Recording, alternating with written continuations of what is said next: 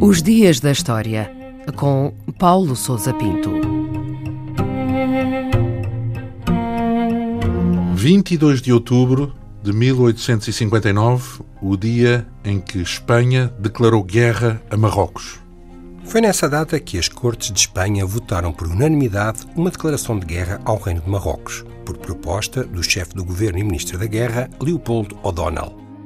A declaração seguiu-se a um ultimato emitido no dia 1 e que expirou a 15 desse mês, no qual o governo espanhol exigia ao sultão uma satisfação plena e um castigo exemplar aos responsáveis pelos incidentes ocorridos em Ceuta.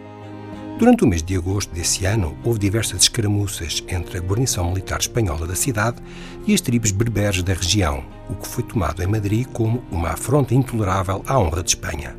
Na verdade, o país ansiava por ocupar o seu lugar entre as potências coloniais europeias e o governo espanhol aproveitou os incidentes para aliviar as tensões sociais e os conflitos políticos internos. A declaração de guerra foi aclamada nas ruas e apoiada por todos os setores políticos e sociais de Espanha, inclusivamente pela Igreja Católica, suscitando uma onda de exaltação nacionalista por todo o país. E o que aconteceu depois da declaração de guerra? A declaração de guerra foi comunicada ao sultão marroquino Mohamed IV dois dias depois da sua aprovação, a que se seguiu o bloqueio dos portos de Tanger, Tetuão e Larache pela Marinha de Guerra Espanhola.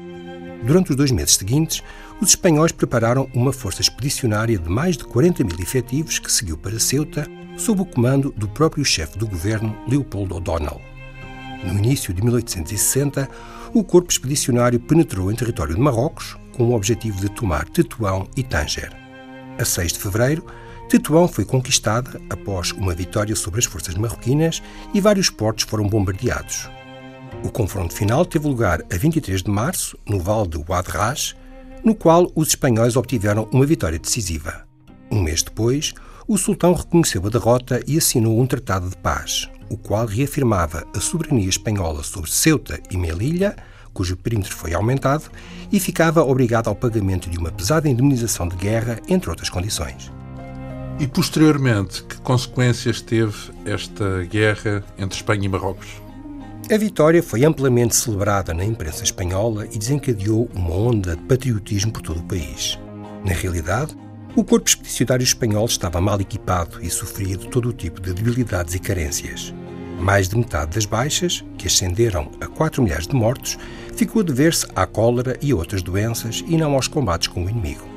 Por outro lado, a euforia da vitória ocultou o facto de o rápido acordo de paz se ter ficado a dever à pressão dos britânicos, a quem desagradavam as aventuras militares espanholas em Marrocos e queriam manter o total controle sobre o Estreito de Gibraltar. Do lado marroquino, a guerra foi um importante revés para o jovem sultão Mohamed IV, que havia subido ao trono apenas dois meses antes do início do conflito, e a pesada indemnização esmagou as finanças do reino durante vários anos.